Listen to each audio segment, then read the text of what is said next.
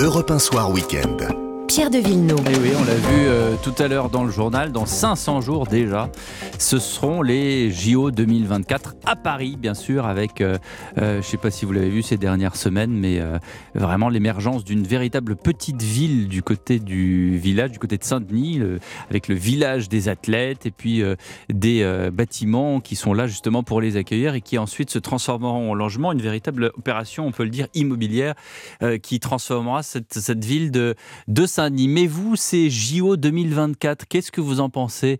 J'accueille Bruno Jambard. Bonsoir.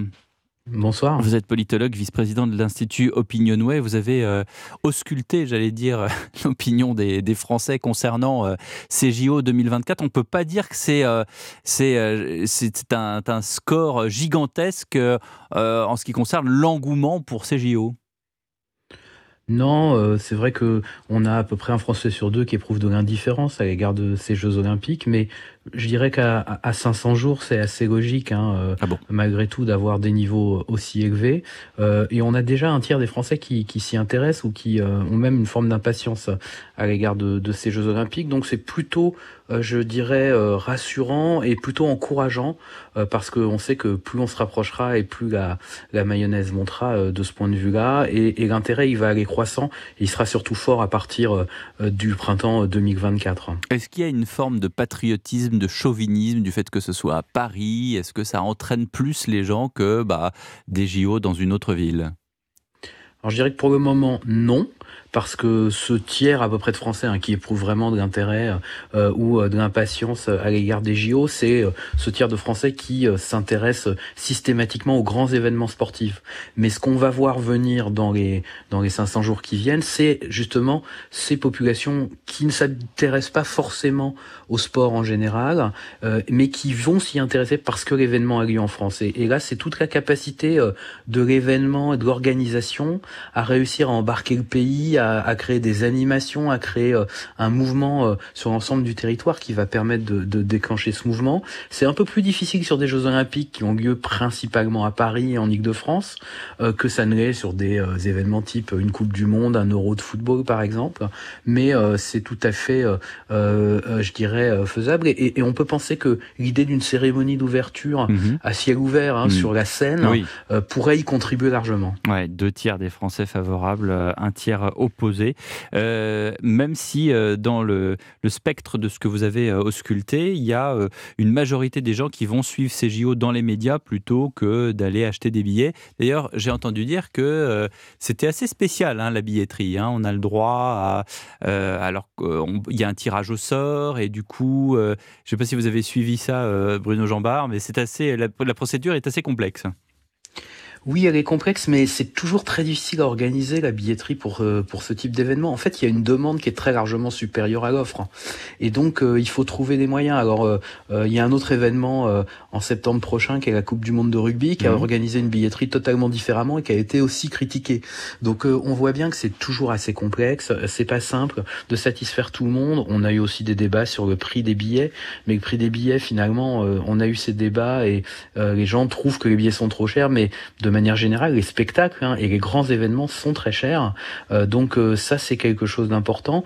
Euh, il y a quand même, quand on regarde hein, un, un, un, francilien sur cinq qui, avait l'intention d'acheter des billets, on a vu que la première phase avait très bien marché pour la billetterie mmh. et que les gens étaient plutôt parfois déçus de pas pouvoir trouver certaines épreuves encore, mmh. même s'il y a aussi il y a eu ce débat sur sur la, le, le prix des billets eux-mêmes. Donc je crois que ça fonctionne bien et ça va bien fonctionner parce qu'en fait les capacités d'accueil sont très inférieurs à ce que pourrait être le potentiel de personnes, d'ensemble de Français qui voudraient assister à ces, à ces JO des, euh, physiquement. Des billets qui vont euh, à quelques dizaines d'euros jusqu'à 200 euros. Après, il y a aussi euh, certaines places qui sont pour les éliminatoires en athlétisme qui sont à 690 euros. Il y a des places pour la cérémonie d'ouverture inédite sur la scène avec des tickets variant de 90 à 2700 euros. Euh, et, avec tout ça, quand même, euh, les organisateurs euh, et, Tony Estanguet en premier se félicitent puisque à ce stade, 3 250 000 billets ont été vendus pour, pour ces JO. Il y a, plusieurs questionnements concernant l'organisation de ces JO. Il y, a, la question de la sécurité. Est-ce que c'est c'est dû aux, aux images qu'on avait vues au Stade de France avec, lors d'un match important avec des Anglais qui ne pouvaient pas rentrer, avec des bousculades? Oui, euh, très clairement, il y a eu un effet hein, de, de, cet euh, événement euh, au Stade de France au moment de la finale de la Ligue des Champions qui s'était mal passé. Et d'ailleurs, on a quand même un tiers des, des Français qui redoutent un peu les épreuves au Stade de France en termes de sécurité. Mm. donc, on voit bien ce phénomène, même si globalement, il n'y a pas eu une inquiétude très large et il n'y a pas eu l'inquiétude que pouvait susciter forcément autant la cérémonie d'ouverture justement de manière très ouverte dans Paris euh, je pense que c'est moins euh, finalement la sécurité que euh, les difficultés de vie quotidienne hein, que pourraient subir les franciliens pendant cette période, qui sont redoutés finalement à la preuve de ces Jeux Olympiques. Eh bien, merci pour ces premiers éléments, Bruno Jambard, politologue, vice-président de l'Institut Opinionway, de nous avoir éclairé sur ces JO. Et on aura bien sûr l'occasion d'en reparler parce que 500 jours, ça nous laisse du temps quand même, dans un instant, le grand témoin de l'actualité, la présidente de l'IFRAP, Agnès Verdier-Molinier. Et puis je vous signale que tous les week-ends de 9h à 10h, Frédéric Tadei reçoit une personnalité de tous horizons pour apporter un éclairage différent sur l'actu. Rendez-vous demain à 9h avec euh, Jean-Philippe Derosier, professeur de droit public à l'Université de Lille. Il reviendra sur l'activité politico-juridique de la semaine. Catherine Mathieu de l'OFCE à propos du réchauffement des relations entre la France et la Grande-Bretagne. Et puis Johan Sfar pour son album Riviera chez Sonatine. A tout de suite sur Europe 1. Europe 1 Soir Week-end, Pierre de Villeneuve. Nous sommes ensemble jusqu'à 20h et on va parler bien sûr de la réforme des retraites, des conséquences économiques, de tous ces mouvements de grève. Mon grand témoin de l'actualité aujourd'hui est Agnès Verdier-Molinier, directrice de l'IFRAP, auteur du Vrai État de la France. Bonsoir Agnès. Bonsoir. Merci d'être avec nous. Olivier Dussopt a donc sifflé la fin de partie au Sénat pour la réforme des retraites et pendant ce temps, entre 70 et 80% des Français ne souhaitent pas cette réforme. Les chiffres ne sont pas descendus en dessous de 70 malgré les démonstrations mathématiques répétées du ministre du Travail, l'émission de deux heures euh, sur une chaîne euh, de France Télévisions de Madame Borne, les explications de grands économistes dont vous faites partie, d'autres comme Geoffroy Roux de Bézieux, également le patron du MEDEF. Mais la France dit non, euh, elle se rebelle et bah, on fait quand même passer, ça, y ressemble, cette loi au forceps. Comment est-ce que vous expliquez ça? On n'a pas le choix. Non, mais ça, c'est ce que vous dites à chaque fois. Mais, est-ce qu'on est qu'on tient compte des 70% de Français qui sont défavorables à cette. Qu'est-ce que vous leur dites? Vous leur dites, écoutez, vous avez tort de penser ça. Je pense qu'on leur a pas donné la bonne explication depuis le début. Hmm. La bonne explication, c'est qu'on a un problème avec la dette de la France, hmm. qu'on a trop dépensé pendant le Covid, qu'on a trop lâché sur la dépense, et que maintenant, on est sur la sellette des marchés financiers, des agences de notation.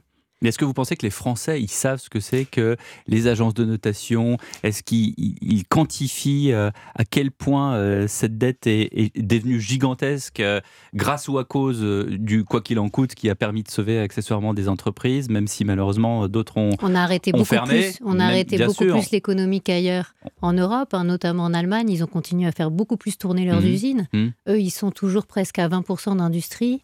Nous, on est à 9. Est-ce que vous pensez que, est-ce que vous pensez que les Français savent ce que c'est que la dette, ce que ça représente les... c'est, ce sont des considérations qui sont, j'allais dire, euh, très très euh, étatiques, euh, les agences de notation, je etc. Pas, je crois pas, parce que la plupart de nos concitoyens, mmh. ils ont déjà emprunté de l'argent. Mmh.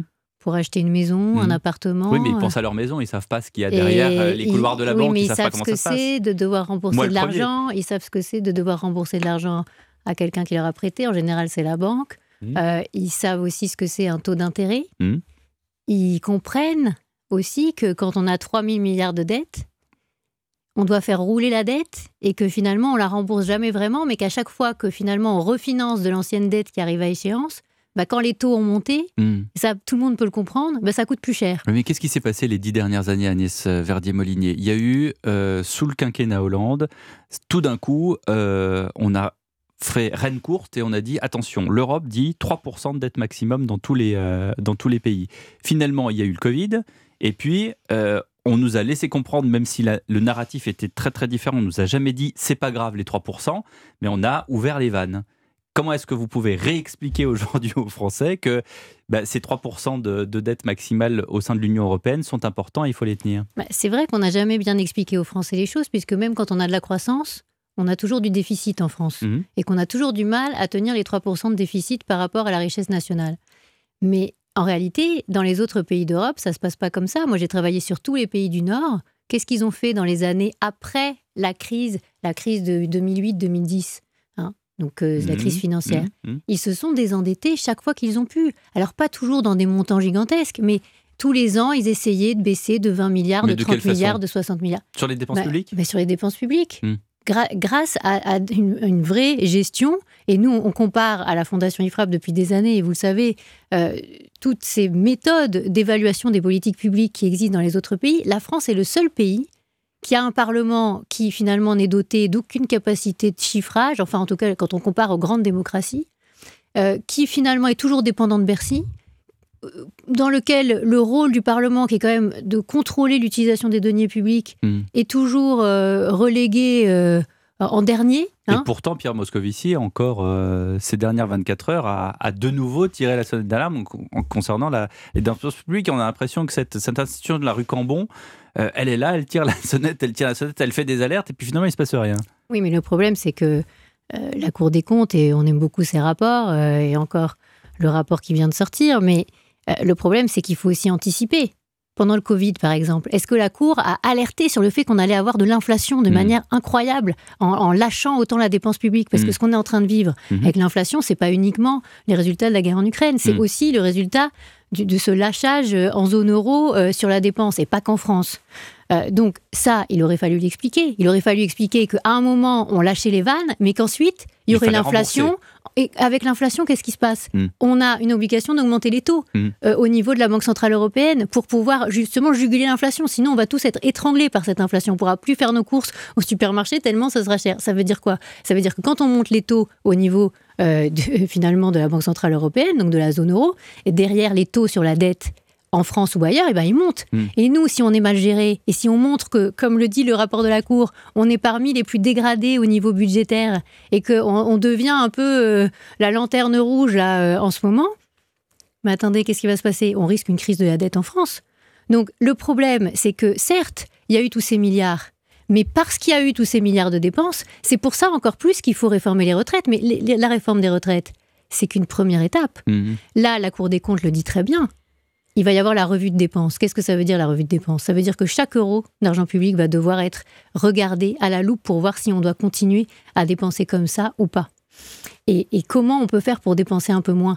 Et en réalité, tous ces sujets-là que nous, on met sur la table depuis des années, et on a alerté sur cette charge de la dette qui allait augmenter le coût annuel de la dette, on était à 30 et quelques milliards, on est passé à plus de 50 l'année dernière au lieu de 39 qui était programmé. Là, on est encore en train de monter et on ne sait pas à combien on va finir l'année, peut-être 60, peut-être plus. Bah, c'est difficile de dire, il y a des économistes comme vous qui regardez les tableaux et puis il y a aussi un gouverneur de la Banque de France qui était euh, l'invité d'une euh, d'une autre station euh, jeudi matin et qui a dit l'inflation à la fin de l'année, on la divise par deux.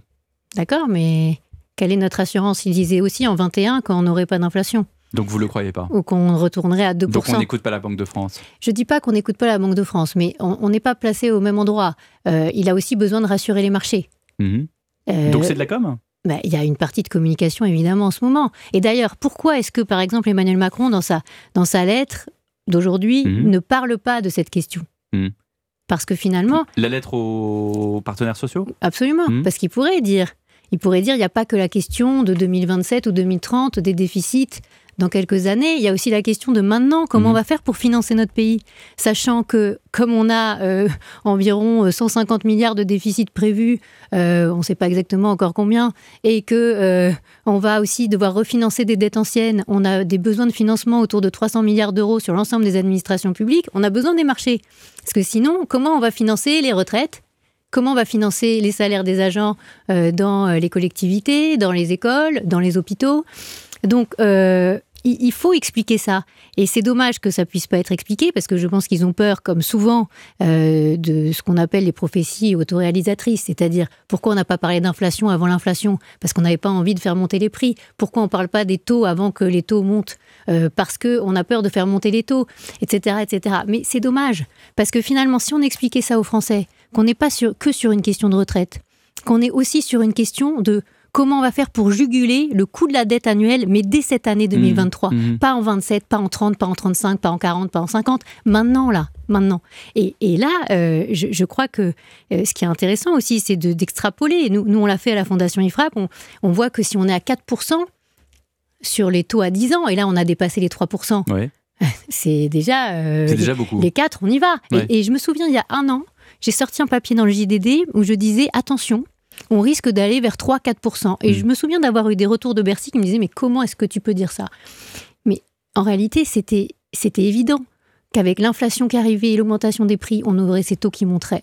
Donc il faut anticiper aussi parce que et c'est ça qui est compliqué, c'est que au lieu d'emmener les Français de crise en crise, essayer de leur expliquer ce qui se passe et pas simplement euh, leur dire bah c'est comme ça. Alors c'est vrai, euh, c'est plus compliqué, c'est peut-être plus technique, mais considérer que les Français sont pas capables de comprendre ce que c'est un taux, ce que c'est de la dette, euh, comment euh, quand on a des problèmes budgétaires, je trouve que c'est les, considérer euh, de manière. Je n'étais pas en train de dire ça, mais ce qui m'afflige presque dans, votre discours, en tout cas, c'est vous qui nous rapportez ces propos, c'est que Bercy vous appelle en disant Mais comment est-ce que tu peux dire ça? C'est-à-dire qu'eux-mêmes n'avaient pas projeté ce que des économistes comme vous, et j'imagine comme d'autres, avaient projeté en ce qui concerne l'inflation. Est-ce que ça veut dire qu'on a une équipe pardonnez-moi l'expression, est-ce qu'on a euh, des nuls à Bercy qui comprennent pas l'économie? Non, je ne pense pas, mais je pense qu'effectivement, ils font peut-être pas tous les scénarios différents.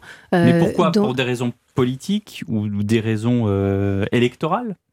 Parce que c'est toujours difficile pour eux de se mettre dans une logique parce qu'ils sont toujours dans une logique un peu où plus on dépense, plus on va créer du PIB, plus on va créer de la croissance. Mhm. Et cette logique, elle, aurait dû s'arrêter depuis quelques années. Mhm. Et elle est toujours là en France. Ailleurs, c'est fini. Mais on peut faire de la croissance en abaissant les dépenses publiques, ça existe, ça Oui, mais en, en, investissant. En investissant dans l'avenir, pas en ayant des dépenses de fonctionnement. J'ai mhm. montré dans un de mes livres qu'on avait endetté la France pour 900 euh, milliards ces dernières années pour fonctionner et pour moins de 700 milliards pour investir on est nul en investissement. On est les champions de la dépense et on n'est pas bon en investissement dans l'avenir. Et on le voit en ce moment sur les questions du nucléaire, etc. etc. Il y a mille sujets euh, sur lesquels euh, on peut revenir et dire, mais attendez, pourquoi on n'a pas investi? Euh, Donc, pourquoi on n'investit pas? Parce qu'on ne regarde pas la dépense de fonctionnement. Et, c'est vrai que si on se met dans une logique où la charge de la dette va exploser, donc le coût annuel de la dette, bah, qu'est-ce qu'il faut dire derrière, comme on est au maximum aussi des impôts? On est au maximum sur tout. on est au maximum sur le capital. On est au maximum sur le capital. On est au maximum sur le travail. On est au maximum sur les successions. Hein. on est à 0,7 points de PIB sur les successions, quand la moyenne européenne, elle est à 0,2. Partout, on, on, surtaxe les Français. Et, c'est vrai qu'à Bercy, ils ont du mal à se mettre dans la logique. Bah, maintenant, il va falloir baisser euh, la dépense et dépenser mieux. Mais si euh, on dépense euh, moins dans la dépense publique et, comme vous le dites, si on, cible mieux les dépenses de fonctionnement, est-ce qu'on est obligé de faire une réforme comme celle de, la réforme de retraite? Alors que je reprends, pardonnez-moi euh, d'être un peu insistant, mais euh, on a entre 70 et 80 des Français qui ne souhaitent pas cette réforme parce que les gens ne veulent pas travailler plus longtemps, parce que certains qui commencent très tôt ne veulent plus euh, travailler parce que les, annuités sont, sont, sont trop longues, parce que certains qui ont des métiers pénibles ne veulent pas, et vous les avez entendus les infirmières, vous avez il faut revenir, Il faut revenir aux fondamentaux. Sans travail, il n'y a pas de croissance, mmh. il n'y a pas de production, il n'y a pas de financement des services publics, il n'y a pas d'école, il n'y a pas d'hôpital. Si on ne travaille pas, tout s'effondre. Donc se dire qu'on va pas vouloir travailler, tout simplement, ou pas vouloir travailler plus, ou pas vouloir travailler trop tôt, ou pas vouloir travailler trop tard, ou pas travailler trop dans la semaine, ou pas travailler trop dans l'année, c'est un mauvais deal pour les Français. Nous, on l'a calculé à la Fondation IFRAP, on travaille 12 milliards d'heures de moins par an par rapport aux Britanniques. Et hmm. pourtant, on a le même nombre d'habitants. Ça nous coûte 100 milliards d'euros par an. Vous croyez vraiment qu'on va produire plus, réindustrialiser la France en travaillant moins que les autres En travaillant moins à l'année en, en commençant à travailler plus tard et en arrêtant de travailler plus tôt. Bon, et eh ben vous posez quelques jalons. On va y revenir. Justement, c'est très intéressant, notamment sur la réindustrialisation de la France. A tout de suite avec Agnès Verdier-Molinier, qui est notre euh, grand témoin de l'actualité de ce vendredi. À tout de suite. Europe 1 Soir Week-end, Pierre de Villeneuve. Elle est la directrice de l'IFRAP et auteure de Le vrai état de la France, publié aux éditions de l'Observatoire. C'est Agnès Verdier-Molinier qui a l'amitié de nous accompagner sur Europe 1 jusqu'à 20h et nous expliquer en fait comment est-ce qu'on peut faire passer cette loi des retraites parce qu'il le faut, dites parce que c'est, vous dites parce que c'est nécessaire. On parlait des carrières longues, de ce départ de l'âge légal à 64 ans et on se disait hors antenne, mais comment est-ce qu'on fait quand on est par exemple agent de sécurité? On les a entendus. Euh, qui disaient, on les a entendus sur Europe 1, euh, moi je suis agent de sécurité, euh, je peux pas mettre un type par terre à 64 ans de la même façon que quand j'en ai 44. Il y a une chose aussi qui a été peut-être mal expliquée à Agnès Verdier-Molinier, c'est les reconversions. C'est-à-dire que cet agent de sécurité, bah, il est, peut-être pas forcé de rester agent de sécurité jusqu'à la fin de sa vie. C'est vrai qu'en France, on a toujours cette impression que parce qu'on est devenu professeur à 20 ans, on doit rester professeur toute sa vie hmm. euh, et que finalement on est dans un tunnel ou euh, un couloir de nage et qu'on peut pas changer. C'est pas vrai. On a la liberté de changer, on a la liberté de changer de Mais est-ce que c'est facile de le faire? Parce que le fait d'avoir la liberté, c'est une chose, mais la potentialité de le faire? Mais bien sûr. Après, il faut le vouloir. Mais la, question, euh, aujourd'hui, on le voit d'ailleurs, il y a énormément de reconversions. Dans la jeunesse, il y a, il y a l'idée de ne pas rester forcément en CDI. Oui, mais c'est nouveau. C'est nouveau comme phénomène. Il y a beaucoup de difficultés à recruter dans euh, des, des, personnels qui sont des personnels titulaires, hein, même mhm. de, professeurs. On voit qu'il y a très peu de, de, jeunes qui se présentent au concours. Pourquoi? Parce qu'il n'y a plus cette idée de passer toute sa vie euh, dans le même emploi. Et d'ailleurs, l'emploi à vie, à un moment, ça va être mis en question. D'ailleurs, c'est une question qu'on a posée à la Fondation IFRAP. Pourquoi est-ce qu'on n'a pas une clause du grand-père mhm. pour les trois fonctions publiques, mhm. puisque ce sont des régimes spéciaux. Et, ce sont... pourquoi? Bah, parce qu'en réalité, là, il y a un manque de courage, clairement. Et c'est pour ça que certains Français qui pourraient aussi être pour la réforme des retraites, et on les a entendus parfois ces derniers jours, disent Bah oui, mais moi j'aurais été pour, mais finalement j'ai l'impression que tout le monde ne va pas jouer le jeu. Et finalement, c'est assez incroyable parce que sur euh, RATP, EDF, on voit que Bon, il n'y a pas trop l'âge, les 64 ans, ils vont pas y être hein, euh, dans, dans, dans, les années euh, qui vont venir, puisqu'ils ont un décalage de deux ans, mais ils partent d'un âge tellement tôt pour partir à la retraite qu'ils vont partir en gros vers 54, vers 59. Hmm. si tôt que ça oui, mais ils ils partiront pas à 64. Hmm. Donc ça, c'est les régimes spéciaux. On a dit, on fait la clause du grand-père, c'est-à-dire que euh, ça va être en gros dans, dans les années 2066 que, que ça va s'arrêter. Mais pourquoi on fait pas la clause du grand-père pour les agents publics qui, eux, vont aller à 64 ans, sauf les catégories actives, hein, à peu près 700 000 agents mais euh, qui, qui finalement euh, vont continuer à avoir leurs calculs sur les six derniers mois avoir euh, finalement des retraites qui sont 21% plus chères mhm. pour la collectivité et donc payées en très grande partie par nos impôts. Alors là, je parle hors prime, hein, quand, on, quand on compare des, des, carrières identiques entre public et privé, on applique le mode de calcul des retraites privées sur les agents publics, c'est 21% d'écart hors prime et 7% d'écart prime comprise. Donc c'est des milliards, et ça on l'a montré à la Fondation IFRAP, euh, une trentaine de milliards d'euros qui sont financés par nos impôts. Et, c'est vrai que ça, agace aussi un peu les Français, comme par exemple les agents de l'Assemblée qui peuvent partir parfois après 15 ans euh, de service, euh, avec bien sûr une, retraite qui n'est pas à taux plein, mais proportionnelle et qui est quand même pas nulle. Là, aussi, il y, a encore beaucoup de choses qui sont à revoir, et c'est vrai qu'il faudrait avoir une équité. Totale sur les modes de calcul pour les salariés, qu'ils soient dans le public ou dans le privé. Donc ça nous emmène à réfléchir à justement, euh, finalement, pourquoi est-ce qu'on traite différemment des travailleurs du privé des travailleurs du public? Hmm.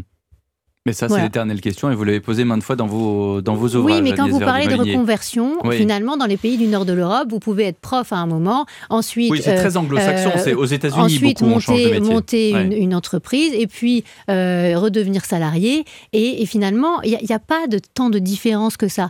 Nous, chez nous, euh, il y a vraiment le public d'un côté, le privé de l'autre. Et, c'est vrai que c'est des coûts gigantesques pour la hmm. collectivité. J'ai fait le calcul avec, avec l'équipe de la Fondation IFRAP à l'horizon 2060 si on, a, on appliquait la clause du grand-père, à terme, on pourrait, pour l'ensemble des trois fonctions publiques, faire beaucoup d'économies, de l'ordre de 10 à 15 milliards d'euros par an. Euh, donc ce ne sont pas des, des, montants euh, faibles. Et, Oui, euh, vous avez parlé tout à l'heure, avant la, la pause publicitaire, ça m'a fait un peu sursauter. Vous avez dit la réindustrie. Comment est-ce qu'on va réindustrialiser la France? Vous pensez vraiment qu'aujourd'hui, en, en, 2023, on peut réindustrialiser, mais vraiment à, grande échelle, euh, vous et moi, on se souvient des, films de Claude Sautet où on avait des aciéries euh, avec les ferrailleurs, etc. C'est quand même inimaginable. je veux bien, on a une usine de batteries de voitures parce que on veut montrer euh, qu'en Europe c'est possible. Euh, on a quand même un nain de jardin par rapport à ce que, ce que font les Chinois euh, en la matière. sur la pharma, on, devrait accélérer, mais en attendant, le paracétamol, il vient pareil d'Asie. comment est-ce que vous, qu'est-ce que, qu'est-ce que vous vous avez comme idée de réindustrialiser la France? En fait, ce sujet est très proche du sujet qu'on vient, qu'on vient d'aborder. Hein. Pourquoi on a un problème dans l'industrie? Parce que c'est très cher d'employer des gens en France, beaucoup plus cher qu'ailleurs. D'ailleurs, dans l'industrie en général, les personnes sont bien payées. Et ce qui est assez incroyable, on est en train de faire une étude d'ailleurs là-dessus à la Fondation IFRAP, c'est que plus vous montez dans les salaires en France, plus la charge est lourde en termes de charges employeurs. Mhm. Et en réalité, euh, chez les Allemands, par exemple, c'est à peu près la même chose. Et puis même, enfin, dans des niveaux euh, très importants de rémunération, et notamment dans l'industrie, ça diminue. Pourquoi? Parce qu'ils ont l'idée qu'il ne faut pas désinciter à augmenter les salaires et avoir des salaires avec de, finalement de la forte valeur ajoutée, etc. à la clé. Mais pourquoi est-ce qu'on le fait en France? Parce qu'on a peur de, de, ah, perdre cet argent on fait qui est potentiellement euh, de l'argent pour la dépense publique, en fait. Ah mais nous, on fait des allègements sur les bas salaires et on charge la mule à fond sur les, les, gens qui sont bien payés. De tout temps euh, gouvernement de gauche comme gouvernement mais oui, de droite Mais oui, parce que euh, en réalité, il y a toujours cette idée qu'il faut que les, euh, ceux qui sont mieux payés, que ce soit des salariés ou autres, payent plus que les autres. Voilà.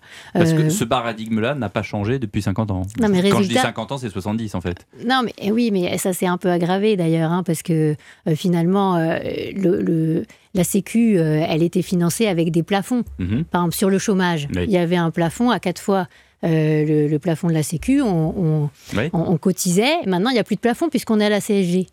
Euh, c'est un peu technique, mais, euh, en cotisation salariale. Donc il n'y a, plus de, a plus de plafond. les Allemands, ils ont, ils ont des plafonds. C'est-à-dire que, vous, par exemple, pour le chômage, vous avez un niveau d'assurance chômage qui est faible, hein, 2500 et quelques euros par mois, mais vous cotisez que jusqu'à 5000 et quelques. Et ensuite, on vous, on vous prend plus de cotisation. Mais ça, ça a un impact énorme parce que beaucoup de nos entreprises ont fait partir leur haut salaire dans des, dans des pays autour de la France et pas très loin de chez nous. Et j'en parle souvent avec des entrepreneurs qui me disent mais moi mes salariés français ils me demandent de finalement d'être envoyés dans d'autres pays pour pouvoir avoir avec le même niveau payé par l'entreprise mmh. un salaire net plus élevé. Mmh. Donc en fait euh, notre pays avec ce système social hyper lourd 33%, 32-33% euh, de la richesse nationale qui passe dans la dépense de protection sociale. C'est le plus cher au monde. Hein. en même temps, on a une protection sociale comme nulle part ailleurs. Eh bien justement, c'est la question, la question qu'il faut se poser. Mmh. Est-ce qu'on est vraiment si au top, mmh. meilleur que les autres par rapport euh, sur la question de la, santé, sur la question euh, euh, de l'éducation, sur bah, En attendant, vous et moi ou nos enfants, s'ils ont un accident, on arrive à l'hôpital, on sort la carte vitale, on est soigné. C'est pas le cas dans tous les pays, oui, mais, mais en réalité, quand on compare aux autres pays d'Europe, il y a des dépenses qui sont parfois moindres, parfois à peu près les mêmes niveaux, et, et dans les classements internationaux, ces pays-là sont mieux classés que nous. Donc hmm. attention à ne pas avoir la prétention de croire que parce qu'on dépense plus, on est meilleur que les autres. Non, ça, ne se résume pas à ça. Et résultat, parce qu'on dépense plus, bah, il faut payer. Qui est-ce qui paye? Bah, C'est nous. Hmm. Donc on paye sur nos salaires, on paye sur les revenus divers et variés. Les entreprises payent 148 milliards d'impôts supplémentaires par rapport à la zone euro hors France. Tous les ans, 148 milliards, c'est énorme. Hein, euh, euh, donc, euh, ce, surcoût, bah, c'est quoi? C'est les taxes de production, mais c'est aussi les cotisations employeurs. Donc, c'est à peu près 50-50. Et, et, ça, bien sûr que si on les baissait, on pourrait réindustrialiser en partie la France. Ça a déjà un peu commencé, hein, Bruno Le Maire. Oui, ça a commencé, mais nous, ça fait combien d'années que nous, à la Fondation IFRAP, on fait des, calculs, on hmm. montre entre deux entreprises, hmm. deux grosses PME hmm. qui ont le même chiffre d'affaires entre la France et l'Allemagne. La, France, elle va payer à peu près un million euh, de, taxes de production pour le même chiffre d'affaires. En Allemagne, c'est 50 000 euros. Hein. Donc, ce sera, on ne boxe pas tout à fait dans la même catégorie. Et les Allemands, ils font tout pour chouchouter leur industrie, on le sait. Hein. Euh, et alors, ils sont à combien? Bon, euh, deux fois plus que nous, en part de, de, de, richesse nationale. Et nous, on est au niveau des Grecs maintenant. Alors, je dis pas euh, que la Grèce, c'est pas sympa, mais euh, à un moment, il faut savoir euh, ce qu'on veut pour la France. Le, berceau, de la civilisation, quand même, la Grèce. Absolument. Absolument. Mais, mais, quand on regarde la, richesse par habitant, la richesse par habitant en France, on est à 39 000 euros, quand les Danois sont à 60 000 euros. Euh, et pour autant, ils ont des services publics, ils sont soignés, ils vont à l'école, etc., euh, etc. Donc, à un moment, euh, peut-être qu'on peut se poser la question, et je crois que c'est maintenant que ça va se poser, justement, c'est le tournant qu'on est en train de vivre, c'est la fin de l'argent magique, c'est la fin du quoi qu'il en coûte, et c'est le début de l'argent qui coûte. Et là, c'est maintenant qu'on va se retourner la situation. Et je trouve que pendant des années, là, on a procrastiné, on a, on a été anesthésié par les taux négatifs. C'était pas bon pour la France. C'était bon sur le moment pour prendre le plus de milliards qu'on pouvait, s'endetter, etc. Mais maintenant, euh, ça va être le retournement de cette situation. C'est vrai aussi au niveau européen. Il va falloir régler euh, deux, trois petites choses également. Mais je peux vous dire que la Commission européenne, et on l'a vu dans la presse ces derniers jours, euh, ils disent attention, les procédures pour déficit excessif vont revenir à partir de 2024 et ils ont évidemment la les France. Les fameux 3% de déficit. Et ils ont évidemment hmm. la France aussi dans le collimateur. Euh, pourquoi? Parce que la France est quand même un maillon important euh, de la zone euro. Donc, euh, moi, j'aurais tendance à dire disons la vérité aux Français sur ce qu'on est en train de vivre. Et expliquons.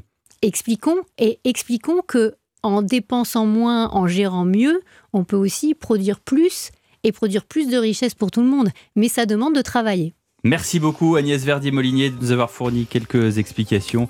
On peut lire votre livre Le vrai état de la France pour avoir encore plus. Il y a des tableaux, il y a des graphiques. Euh, aux éditions de l'Observatoire. À demain, 6h, l'info et la matinale de Lénaïque Meunier. Je vous retrouve avec le plus grand des plaisirs à 10h en compagnie des grandes voix d'Europe 1. Et dans l'immédiat, c'est le sport, le studio des légendes. Bonsoir Lionel Rousseau. Bonsoir Pierre Devilno, le plus grand des plaisirs pour nous puisque le studio des légendes est composé ce soir de Giroud, Thierry Bretagne, Jacques Vendroux, Fabien Oteniente. Nos auditrices et nos auditeurs vont apprécier bien sûr. L'équipe de France féminine est-elle une vraie priorité pour la Fédération française de football notamment? Avec cette information que nous vous donnions en exclusivité tout à l'heure Hervé Renard, candidat au poste de sélectionneur de l'équipe de France féminine. On en parle ce soir avec le match du jour également qui sera Lille-Lyon, c'est de la Ligue 1 à partir de 21h. Bonne émission.